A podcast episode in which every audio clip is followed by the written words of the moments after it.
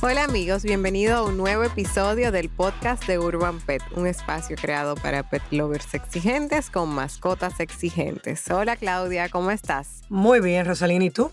Ay, yo estoy muy bien y además súper entusiasmada con el tema porque sé que te va a encantar. Ujú, yo sí creo. Estaremos hablando de innovaciones tecnológicas que buscan mejorar la vida de nuestras mascotas. Así es, definitivamente será un programa que disfrutaremos mucho porque yo soy una gran entusiasta y apasionada de la tecnología. De hecho, eh, comienzo de una vez contándoles sobre el anuncio que hizo una de las empresas más grandes de tecnología, Amazon. Ay, y mi favorita, gracias. Definitivamente, una de las empresas que han evolucionado las experiencias de compra. Cuéntame, ¿qué fue lo que anunciaron? Bueno, pues mira, te cuento que Amazon eh, lanzó Fetch. ¿Y qué es Fetch? Bueno, es un rastreador para mascotas. Pero eso ya existe, ya hay sí, rastreadores sí, sí, para pero mascotas. espérate, vamos, Ah, vamos al paso. Ok, ok. Entonces, yo sabía además que tú me ibas a preguntar eso. Obvio. Pero mira, mira, Fetch tiene unas novedades interesantes. La mayoría de los rastreadores hasta ahora funcionan por medio de Bluetooth o Wi-Fi. El problema es que las redes ofrecen un alcance reducido. Entonces, cuando se ponen muy creativos o corre- y, y corretones, ¿verdad? Nuestras lindas mascotas, resulta que se salen del radar. Sí, ¿Verdad? Ajá. Entonces, lo interesante de este caso, que Amazon anunció con Fetch su propia red. Oh, Eso significa que eh, esta red que ellos denominaron Sidewalk es una red que, de conexión inalámbrica y funciona con la banda de frecuencia de los 900 MHz. Es decir, dentro de la banda de alta frecuencia del espectro electromagnético. Para tener una idea, está dentro del rango de frecuencia donde se difunden las señales de televisión locales y nacionales en muchos países. Entonces se supone que tendrá una cobertura muchísimo más amplia, incluso a través de las paredes. wow. Y adicionalmente, la gente de Amazon asegura que los dispositivos conectados a esta red van a consumir muchísima menos energía. Ah, como los aires inverter.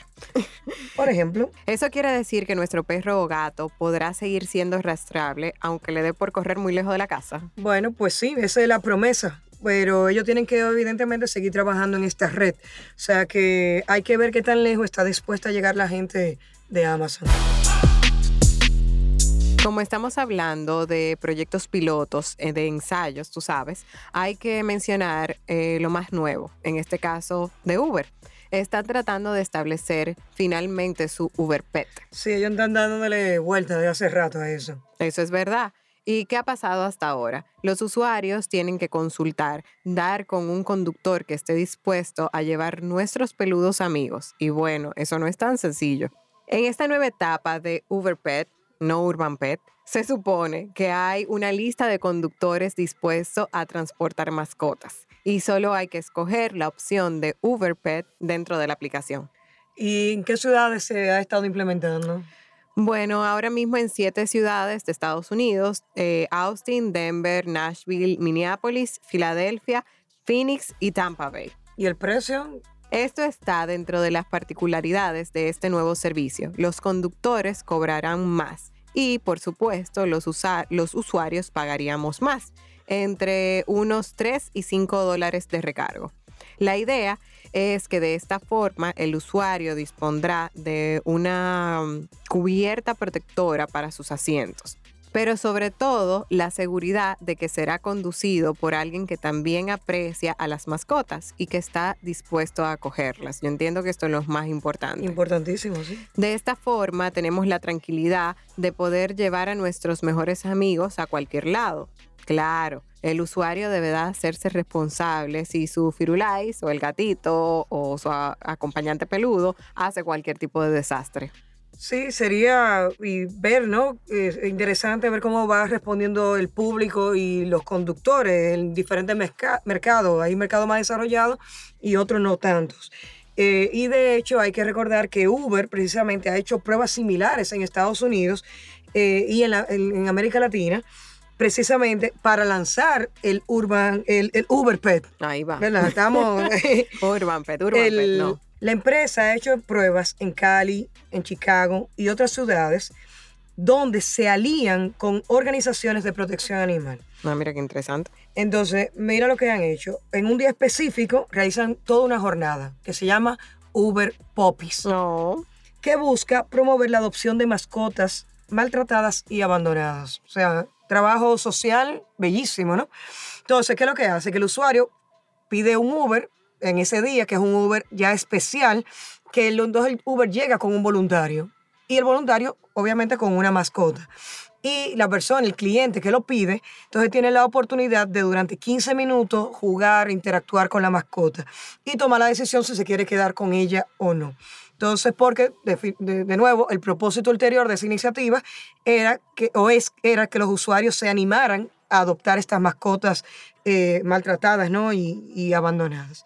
Este servicio tenía un costo X, además, que entonces era donado al refugio con el que Uber se aliaba en esa ciudad. Ok. Entonces, nada, como que es súper interesante, ¿no? Tú unir la parte de la sensibilidad social y, Sí, y- sí. y el amor, aporte. ¿verdad? Con, con las mascotas. Otro tema también que a mí me parece súper interesante o interesantísimo, porque el súper ya, imagínate, es la de eh, los startups que trabajan en el sector de las mascotas. Por una parte, se enfocan en temas fundamentales, o sea, la salud y la seguridad de nuestras mascotas. Pero, por otra parte, hay cada vez mayor aceptación entre los pet lovers. De hecho, de acuerdo a Michelson Found Animal Foundation, una ONG californiana, un 56% de los dueños de mascotas tenían alguna tecnología o dispositivo tecnológico especialmente para ellas. Yo siento que sí, que definitivamente cada vez más recurrimos a la tecnología. Podemos ayudarlo a alime- a alimentarlo mejor, a pasearlo mejor, a, vigila- a vigilar su salud mejor. Eso también incluso me recuerda a un caso interesante de una aplicación llamada WAC, Oh. eh, que es como el Uber para sal- sacar a pasear a, a los perros. ¿Cómo es eso? Explícame. Entonces, esto es una aplicación de una empresa que precisamente, obviamente, California, tú sabes, la cuna de, de la innovación Claro. hoy en día, pues ponía a disposición una red de cuidadores para que pasearan a las mascotas cuando el dueño no podía. Entonces, era un, también ofrecían, eh, además de la parte del paseo, que la guardería. Entonces, los cuidadores iban a tu casa o tú dejabas al perro en la casa del cuidador. Ah, pero mira, suena bien, al menos en el principio. El caso es que esta idea también le gustó, déjame decirte, a la gente de SoftBank, que es una empresa que invierte capital de riesgo. Y en el 2018 incluso les dieron 300 millones de dólares. Y en la actualidad eh, desean incluso expandir todo ese modelo a nivel mundial. Bueno, vamos a ver cómo les va, porque los pet lovers son muy celosos con sus mascotas. Entonces, no necesariamente lo que funciona en Estados Unidos funciona igual en otros Eso países. es así, realmente. Por cierto, que hay mucho movimiento de productos e iniciativas enfocadas a los animales. Hace unas semanas también salió otra noticia de otra empresa estadounidense donde la empresa recibió 125 mil dólares para su desarrollo enfocado en los gatos. Eh, ella hace secuencias de ADN de estos animalitos. El objetivo es conseguir información médica que guíe a los veterinarios, o sea, que lo ayude de esta manera a ser más acer- asertivos eh, con las recomendaciones para sus dietas y otros cuidados que le puedan dar. Buenísimo, imagínate la tranquilidad que puede darle a los dueños de gatos y a los veterinarios, ¿no? Contar con esta información. Así es, esto permitiría saber las potenciales debilidades que tiene un gatito por su genética y se le podría brindar los cuidados con anticipación. También, si seguimos conversando en cuanto a dispositivos tecnológicos, hay uno que se está haciendo muy popular en los dueños de los mascotas. ¿A cuál te refieres, más o los menos? feeders o alimentadores automáticos. Y es que tienen muchísimas ventajas. Ya te creo, te hablo desde la experiencia. A mí me quitó el estrés y hasta la culpa de no llegar tiempo a la casa. Exactamente, uno siempre tiene compromisos de trabajo, familiares, actividades imprevistas, llegamos tarde a la casa y mientras tanto, ¿qué? Bueno, pues ahí está la mascota y no puede estar pasando hambre, no debería, ¿verdad? No. Entonces, imagínate con esa carita de mi amiga, a usted se le olvidó que yo existo. Es el problema, la cara. Eso es lo peor. Uno se siente terrible. Bueno, sumamente culpable, pero por fortuna están estos nuevos dispositivos eh, que permiten darle comida desde el celular sin que estemos en casa y que también presentan otras ventajas porque al tener un envase hermético, pues permiten que la comida se mantenga en buen estado y evita además que los insectos se metan ¿no? Eh, y le invadan el plato. Sí, además hay unos feeders con cámara y todo. Son muy útiles, nos, ya- nos ayuda, como cuando tú les extrañas, a verlos y a vigilarlos también. Gracias. ¿Te sientes identificada? sí, sí, muy importante, vigilarlos sobre todo. Eso es- y eso yo te diría que no es solamente bueno para nosotros, sino también para las mismas veterinarios, porque ahora podemos tener eh, a través de, estas, de estos equipos muestras en videos que por- podrían ayudar a identificar, realizar diagnósticos mucho más exactos. No necesariamente la mascota se comporta igual cuando estamos con ella, cuando no estamos con ella. Si quieren saber más sobre los usos que podemos dar a las cámaras para la salud de nuestras mascotas, pues quiero invitarlos a todos a escuchar nuestro primer episodio donde precisamente hablamos de la ansiedad por separación y cómo eh, este tipo de manifestaciones pues se dan cuando no estamos en casa y qué medidas podemos tomar eh, para evitarla o, o ayudar. Bueno amigos, nos agradó acompañarles y comentarles algunas de las novedades de tecnología.